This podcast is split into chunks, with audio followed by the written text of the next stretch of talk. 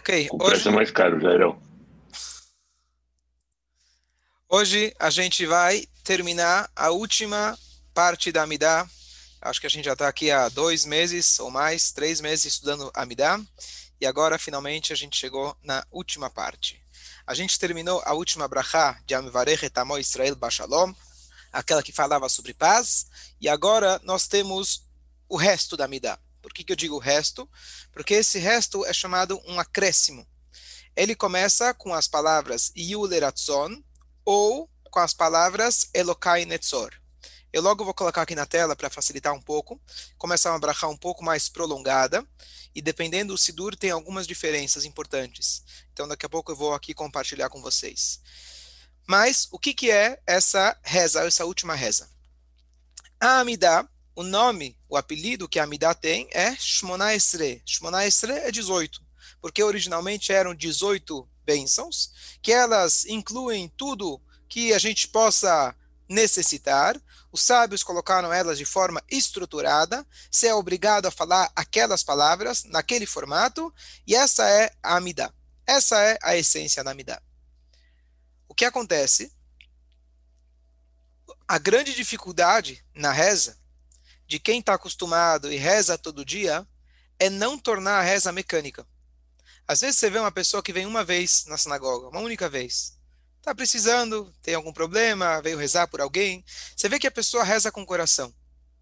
Depois de um tempo, se a pessoa começa a frequentar e vir todos os dias e começa a ler e ler e ler, ler o Sidur, a gente não pode julgar ninguém, não deve julgar ninguém. Mas a tendência é que aquilo se torna mecânico. Você abre o Sidur e, como se diz, como o professor meu diz, maratona de páginas, maratona de lábio, quem pronuncia mais rápido as palavras. A ideia é que a gente acaba colocando no automático. Isso é normal de acontecer e a gente precisa lutar contra essa, contra essa tendência. Mas a pergunta é, sábios, vocês não sabiam que isso ia acontecer? Você não previu que eventualmente, se você colocar um texto fixo, ele é muito bom, eu entendo que as pessoas vão saber como falar com Deus, não vão perder a linguagem é, original, vão falar de forma bonita, estruturada, tudo bem, mas você não acha que isso vai se tornar como um texto? Então, para isso, um sábio no Talmud, Mar Berei Deravina, o nome dele, ele e mais alguns outros sábios, eles foram acrescentando alguns trechos. E esses acréscimos têm algumas opiniões diferentes nos comentaristas. Por que, que eles foram feitos? Um dos motivos é esse. Para que dentro da Tfilá você tenha uma margem para você fazer os seus pedidos particulares. E isso, a maioria das pessoas não sabe disso, porque isso consta, consta no Sidur já como se fosse parte do texto. Mas se a gente for olhar, estudar esse texto final, ele é uma compilação de pedidos diferentes que vários sábios ao longo das gerações eles pediram. E como a gente falou da outra vez, esse é o lugar, além do Shomet Filá, é onde você pode pedir nas suas palavras aquilo que você quer. Ou seja, a estrutura é a mesma, mas o judaísmo sempre deixa margem para o individual, o indivíduo, para que a pessoa possa se expressar da sua maneira, do seu jeito. Então a estrutura está lá, mas contudo você tem que colocar o seu coração. E esse momento é, é Elokai Netzor, de você colocar as tuas filot, os teus pedidos. Agora, em termos práticos, vale a pena a gente só esclarecer um pouco em relação a isso. Muitas vezes a pessoa que começa a frequentar o minyan, frequenta a sinagoga, ele sente realmente isso, uma maratona de palavras. E ele vê as pessoas colocando o tefilim, tirando o tefilim, vai, a pessoa levanta, senta, vira a página, responde amém, de repente você foi olhar, já foi todo mundo embora. É, então tem dois pontos. Ponto número um, sempre tem margem para melhorar. Qualquer sinagoga do mundo onde você for, sempre tem margem para melhorar. Mas é, se a gente for é, ler um pouco da história do desenvolvimento da Tfilá e como que os Yodim eles é, faziam Tfilá ao longo das gerações, justamente é, esse é o motivo que foi colocado Elokai Netzor, e logo vou explicar como a gente, qual que é a sugestão minha pra, pra na prática. O Elokai Netzor justamente foi colocado, que existe uma frase no Talmud que diz que a gente não pode fazer com que a nossa reza seja keva, seja algo fixo. Ou seja, você vai lá, bate cartão e vai embora. Você precisa fazer que seja tahanunim, que seja reza, pedidos, que seja uma súplica perante Deus. E uma súplica não é um texto, uma súplica não é proforme, uma súplica não é você bater cartão. Por isso que foi colocado Elokai Netzor. E por isso que eu estou explicando, que muitos nem sabem disso, e o Elokai Netzor passou a fazer parte do texto. O Elokai Netzor é justamente para que aquela estrutura que é essencial, e os sábios colocando na balança para saber o que, que, é mais importante, deixar com que a pessoa reze sozinha e que venha de vez em quando espontânea do coração, ou a gente estabelecer algo fixo, eles optaram na balança colocar algo fixo. Isso foi o que garantiu a nossa existência, a nossa continuidade até hoje. Eu imagino que se a gente não tivesse um Sidur, já não existiria mais reza. Cada um ia fazer do seu jeito, ia se perder por completo. Então, como um bem geral, foi melhor optar por fazer uma, uma única reza. Porém, para não perder o espírito da reza, que é a individualidade, a gente pedir com o nosso coração, por isso foi colocado esse Lokai Netzor, que é a margem, na verdade, para se fazer os pedidos particulares. Em termos práticos, Marcos, você vai na sinagoga, muita gente me fala, bom, eu vou na sinagoga, mas eu não consigo rezar direito, eu prefiro rezar em casa, que em casa eu rezo com calma. E aí eu posso sentir, eu posso prestar atenção, etc. Então tem um ponto número um, é o seguinte, Judaísmo não está tá aqui para fazer aquilo que é bom para a gente ou aquilo que a gente que sente que é espiritual. Judaísmo a gente tem que fazer o que Hashem quer da gente. Hashem quer da gente o minyan, você estando com o minyan na sinagoga, mesmo que você entendeu menos a com o minyan, a tua, a tua reza chega no lugar certo. Ponto número um.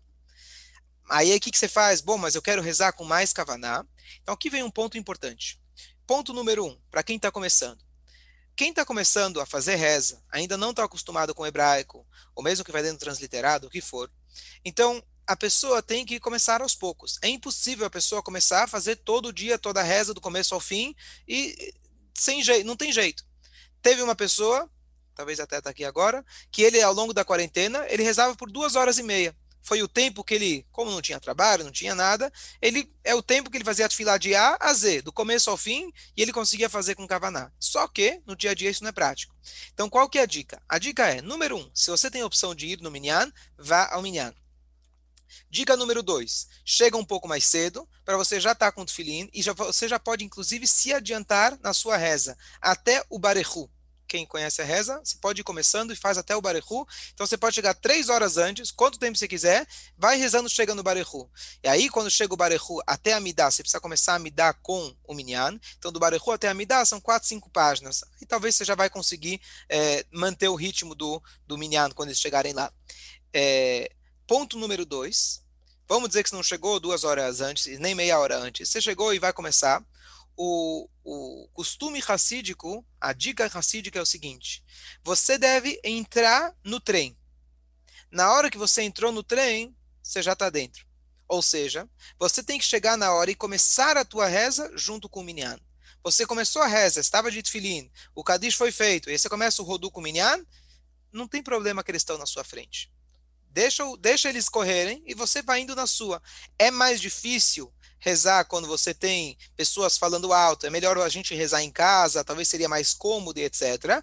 Mas isso se colocando na balança, os sábios falam que é melhor você estar com o minyan. Ah, é mais cômodo, eu tenho mais kavaná? Isso você deixa de lado e vai ter que se acostumar. Nossa vida é comunitária e a nossa tefilá é comunitária e esse é o jeito da gente garantir que a nossa, nossa tefilá vai ser aceita. Então, dica número um, chegar cedo. Dica número dois, começar com o minyan.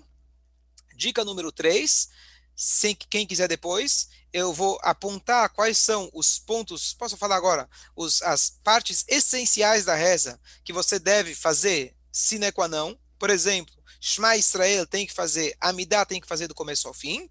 Isso é um ótimo começo para quem não está acostumado a, a, ler com facilidade, etc. Mas, ao mesmo tempo, você deve fazer a dica é a seguinte: não pega só, fala, bom, todo dia fazer Shema, Amidah, Shema se a gente fizer só isso, você vai criar um hábito de dizer, bom, eu coloco hierarquia. Para mim, esse é o principal e está acabado. Então, o jeito de você crescer é, número um, cada dia, cada mês, cada semana, você vai acrescentando um pouco conforme a tua possibilidade. Mas esse acréscimo deve se deve fazer um rodízio entre os trechos da reza. Por que um rodízio? Para que você não pense, bom, ah, então essa é a parte mais importante, então essa eu vou fazer, aquela é menos importante. Não, então você faz, por exemplo, um dia a primeira parte, um dia a segunda parte, quarta, quarta, assim, cada dia da semana você vai fazendo uma parte a mais do Sidur, você vai fazendo um rodízio. Dessa forma, você não vai perder a, o, a nossa, nosso sentimento de importância nas partes do Sidur. Essa é a dica. Mais detalhes, se alguém quiser, depois eu posso mostrar quais são os trechos mais importantes, etc mas é, é, impossível para a maioria das pessoas fazer tudo de uma única vez. Agora, aqueles que já estão acostumados, vale, vale é, colocar, você falou, bom, parece que quem está na sinagoga não reza com kavaná. Rezar com kavaná, o básico significa rezar sabendo a tradução daquilo que você está falando. Eu fui privilegiado. Minha mãe está aqui, graças a ela, meus pais que me colocaram desde criança numa escola onde se lia hebraico, onde se fazia reza, onde se fazia reza diariamente. Então, eu tenho a facilidade que na mesma velocidade que eu estou lendo, eu estou entendendo o que eu estou falando. Antes do meu bar mitzvah, lembrar uma coisa interessante que vale a pena, é, mal se tinha aquele Sidurim transliterado, e se tinha, era naquela linguagem super difícil, e eu como criança não entendia absolutamente nada. E meu irmão mais velho, ele fez todo um trabalho, e ele foi estudando cada dia os trechos da Tfilá, e aí ele foi escrevendo em cima do Sidur, em cima das próprias palavras, as traduções das palavras mais difíceis. E foi assim que eu aprendi. Então cada um tem que achar o seu método de como ele vai aprender a entender a Tfilá. Mas eu te digo, não é que eu sou tzadik e estou o tempo todo prestando atenção em todas as palavras, mas eu tenho a capacidade, sim, de estar com o Minyan, rezar com o Minyan, inclusive ser o Hazan liderar a reza, e a reza inteira demorar 40, 50 minutos. Sei que não seria o ideal, mas a realidade de muitos que precisam sair para trabalhar e etc. Mas, contudo, prestar atenção e saber a tradução. Então, isso é uma questão de prática. Não vou dizer que uma pessoa começou com 40, 50 anos, ele vai, vai conseguir chegar nessa velocidade, mas não é isso que Deus espera de você. Deus espera que a cada dia você dê um passo para frente. Essa é a minha dica. Ok, então, agora que a gente já, elaborou algumas regras sobre a reza, vamos ler um pouquinho esse Lokai Netzor dentro. Então, aqui eu coloquei para vocês, no hebraico, tem tra traduzido, transliterado. Elokai Netzor Leshonim Era. Vamos ler no português. Meu Deus, protege a minha língua do mal e meus lábios de dizer falsidade. E que minha alma se cale àqueles que me amaldiçoam. E que minha alma seja humilde como pó para com todos. Abre meu coração para a tua Torá e que minha alma persiga atrás dos seus preceitos. E frustra rapidamente os planos e arruína os pensamentos daqueles que se levantam e pensam em fazer o mal. Qual que é a ideia aqui? Aqui dá para ver que é uma reza muito pessoal. Alguém que pensa de mim, alguém que está falando de mim. O que, que falam de mim? Normalmente alguma coisa que é específica a mim. Quando eu peço Deus saúde, todo mundo quer saúde. Quando eu peço Parnassá, todo mundo quer Parnassá. Mas quando eu estou falando aqui, protege a minha língua do mal, eu tenho as minhas tendências de falar. Eu tenho, eu, é, é, eu tenho pessoas que falam de mim, eventualmente, das coisas que eu faço. Pensam em fazer o mal para mim. Então aqui a gente já vê que é uma tefilá bem, é, bem pessoal. ponto número dois, que a gente pode ver aqui, ele fala assim: que minha alma seja humilde como o pó para com todos. Abre meu coração para a tua Torá. Essa frase aqui pode ter um ponto final aqui, mas na verdade diz nós sabemos que uma tem é uma é a condição para a outra. Quando ele diz assim que minha alma seja humilde, essa é a chave para que meu coração possa se abrir para a Torá. Qual que é a ideia? Muitas vezes as pessoas falam, bom, eu sou muito inteligente, então sou muito capaz, eu posso entender a Torá. Ah, mas se eu não sou tão inteligente, então a Torá não é para mim. Para a Torá, o, a ferramenta que nós precisamos não é o intelecto. A ferramenta que nós precisamos mais é a nossa alma, o nosso coração. Claro que a Torá é o intelecto, claro que a Torá é a maneira de Hashem se é, apresentar nesse mundo mostrando a sua sabedoria. Mas a pré-condição para o estudo não é o intelecto, é Irat Shamaim, temor a Deus. E temor a Deus, aqui nas palavras da Amidá, é a gente se sentir humilde. E aqui a gente tem um ponto crucial na vida, de forma geral, mas especificamente no estudo da Torá. Aquele a volta que fala pra gente, quem é o sábio? Aquele que aprende de todos. Parece palavras assim um pouco exageradas. Sábio é quem sabe tudo. Se eu pergunto para o cara, ele sabe responder? Ele é o sábio. Se eu faço uma pergunta complexa, difícil, trago para ele um problema, ele resolve? Esse é o sábio que, que adianta eu perguntar para uma pessoa que não tem essas respostas? Diz para a gente a Torá, não. O verdadeiro sábio é aquele que aprende dos outros. O que, que significa isso?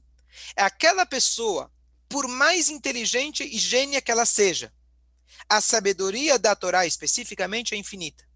Então, não existe um intelecto no mundo que vai ser capaz de compreender a Torá, porque a Torá é infinita por definição. Qual é a ferramenta que a gente pode se conectar ao infinito? A sabedoria infinita de Deus? A humildade. A humildade é a única ferramenta, é o único é, cli, é a única coisa que absorve o infinito. Então, se a gente quer que nosso coração se abra para a Torá, não precisa ser inteligente. Rabi Akiva, ele não era inteligente. E grandes, grandes sábios do nosso povo, eles não eram inteligentes, eles eram esforçados.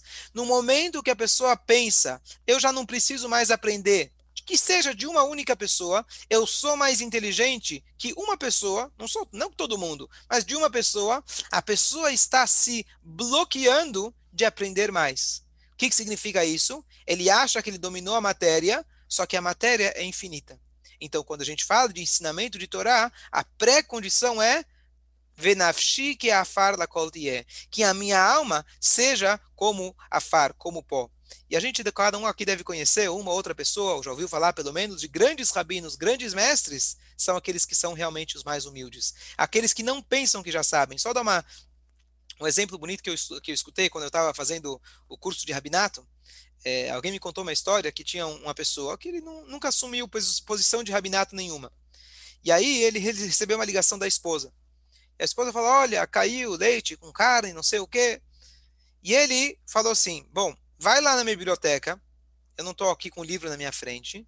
Pega o terceiro livro da esquerda, da segunda prateleira, do lado direito. Bom, ela pegou. Abre na página 124, estou chutando. Conta três linhas de cima para baixo. Lê para mim o que está escrito. Ela foi lá, leu. Taranana. Aí ele falou, tá kasher. Pronto, essa é a história. Então, quem contou a história falou o seguinte: se ele sabia aonde o livro estava na prateleira, sinal que ele lia bastante o livro.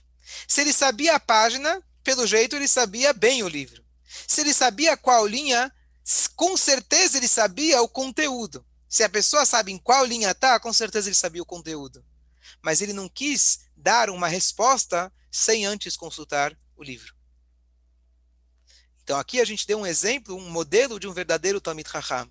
Alguém que sabe, ele sabe de cor e salteado, ele podia pá, bater e falar a resposta sem dúvida nenhuma. Mas a verdadeira pessoa grande era aquele que tem essa humildade perante a Torá. Saber que quando vem uma pergunta, você não pode falar, bom, já sei, essa já estou acostumado. Você está pronto para escutar e reavaliar novamente. Só mais um último exemplo, uma coisa muito bonita aquele professor que eu já contei algumas vezes de vocês, que me deu aula de Smichá, ele é, ele é inglês. Inglês, normalmente são quadrados, etc.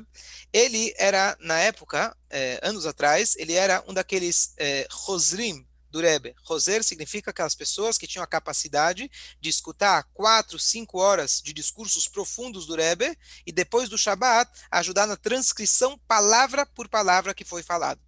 Ele tinha essa capacidade, tem essa capacidade. E ele comentou uma vez, ele dava shiur para gente, eu era o décimo ano que ele estava dando aula de rabinato, ele tinha um PowerPoint que ele dava aula e etc. Ele tinha as anotações dele. Ele falou que todo ano, uma noite antes da aula, ele revia as anotações dele.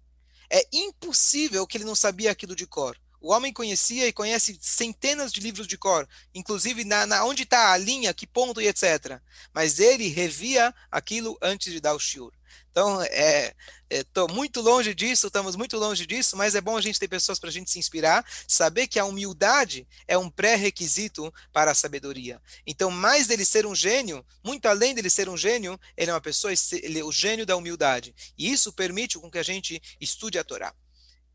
Muito importante o que você falou, o Talmud em Sotá fala que um líder, um raham, um sábio, ele tem que ter Shmini Shebashminit significa, se eu não me engano, é 1,64 avos de é, orgulho. Qual que é a ideia? Para que ele não deixe que as pessoas pisem em cima dele. Então, realmente é importante que a pessoa tenha esse equilíbrio. Mas as verdadeiras, as pessoas verdadeiramente grandes, eles sabem ser humildes, mas eles não se deixam pisar. Vê Moshe Rabbeinu, olha o exemplo. Está escrito na Torá, textualmente, que ele foi o homem mais humilde da face da terra. Mas quando chegou momentos onde ele precisava brigar com o povo, ele se levantou. Quando chegou o momento que ele precisou brigar, inclusive com Deus, ele se levantou.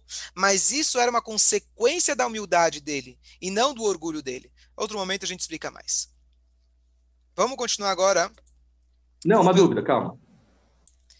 Então, vamos continuar aqui a leitura. Olha que interessante. Aqui no hebraico você pode acompanhar e ver Yeshomrim Kant Filazu. Tem aqueles que dizem essa tefilá. O que, que, significa isso? Esse trecho, como eu falei, é uma compilação de pedidos de sábios diferentes do Talmud. Então, por isso, alguns falam um pouco a mais, alguns falam um pouco menos, mas a ideia é que tenha algo pessoal na Midah. Que seja a tua vontade, ó eterno meu Deus e Deus de meus antepassados, que não sinta inveja de qualquer pessoa, de novo, um pedido pessoal, e que outras pessoas não sintam inveja de mim, e que, não, que eu não me enerve hoje e nem te enerve, e salva-me do mau instinto, do Yetzerará, e coloca no meu coração submissão e humildade. Nosso Rei, nosso Deus, unifica o teu nome no teu mundo, reconstrói a tua cidade, embasa a tua casa, elabora a construção do seu templo, reúne os exilados, e redima o teu rebanho, e alegra a, a, a tua congregação. Agora, faz pelo teu nome, faz pela tua destra, tua mão direita, faz pela tua Torá, faz pela tua santidade. Esse é um trecho importante que todo mundo fala, para que sejam salvos os teus queridos, salva com a tua mão direita e, e, e me atende.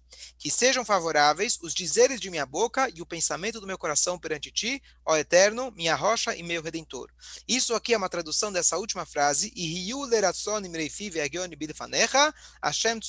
Então eu queria explicar o que é essa frase, porque essa frase, se a gente for olhar, a gente tem também, logo antes na Midah, a gente tem duas vezes aqui, Hiu Leratson, que sejam favoráveis, que aqui oficialmente termina a Midah, Bashalom e Uleratzon, e aqui nós temos novamente Ihiuleratzon, aqui, que é no final dessa, desse último acréscimo. O que, que é esse Hiuleratzon? Então, esse Yuleratzon, na origem dele, ele está no capítulo 18, 19, na verdade, do Teilim. O Salmo, ele, o Lamnatzer, é, é, o Salmo 20, que todo mundo conhece, logo antes de começar o Salmo 20, aquele que a gente pede por saúde, você começa, o, o Davi da Melech, ele fala, que minhas palavras é, sejam aceitas perante tu, Hashem. Então, diz a Guimará, da mesma maneira que o Davi da Melech, ele demorou 18 capítulos diferentes para falar esse pedido, que a minha reza seja aceita, Assim também nós esperamos e a gente pede, depois das 18 bênçãos, a gente fala esse mesmo capítulo. Por que, que eu falei 18? Se ele é um antes do 20, deveria ser 19 porque originalmente o primeiro e o segundo capítulo dos Salmos eram um único capítulo. Então desconsidera um, então depois o 20 seria o 19 e assim por diante.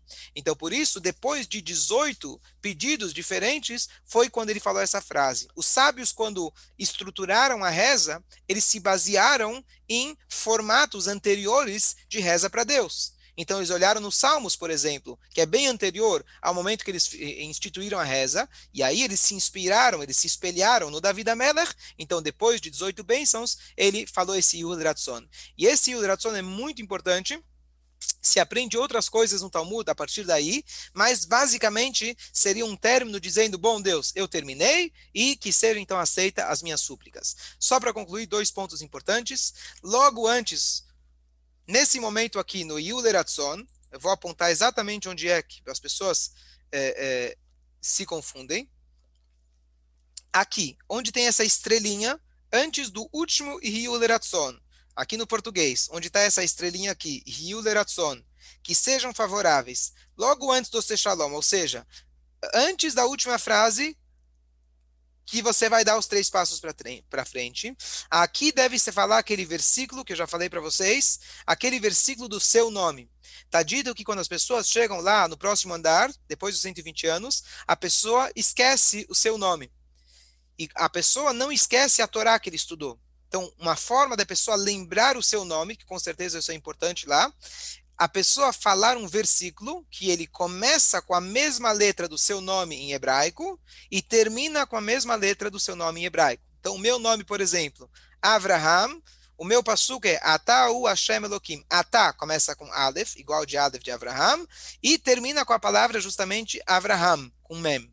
E depois do show que eu dei a última vez, eu, é, qualquer, todo mundo que me pediu, mandei para ele o Pasuk. É fácil de encontrar na internet. Você coloca Psukim Lefi em hebraico, mas quem quiser eu posso, eu posso, é, posso mandar para vocês. E isso é importante a gente falar nesse momento. Novamente, aqui a gente vê essa ideia de que essa tefilá é algo pessoal, é algo que você vai expressar algo de você mesmo, e no caso aqui é o seu próprio nome. Para concluir, antes da, da pergunta, quando a gente termina a Midah, nós damos os três passos para trás e a gente faz o Ose Shalom. Os três passos para trás, diz o Talmud, é para mostrar que eu estou me despedindo do rei. Então a gente vai para trás curvado, pé esquerdo, direito, esquerdo juntou. Ose Shalom Bimromav, o Yasa Shalom Israel Bimroamen. A gente fala e dessa forma Olha aqui como está. O Shalom Birmav para a esquerda, o Yasser Shalom Aleino para a direita, o Alcool Israel Clincy para frente. Tá aqui a gente deixou o nosso Sidur.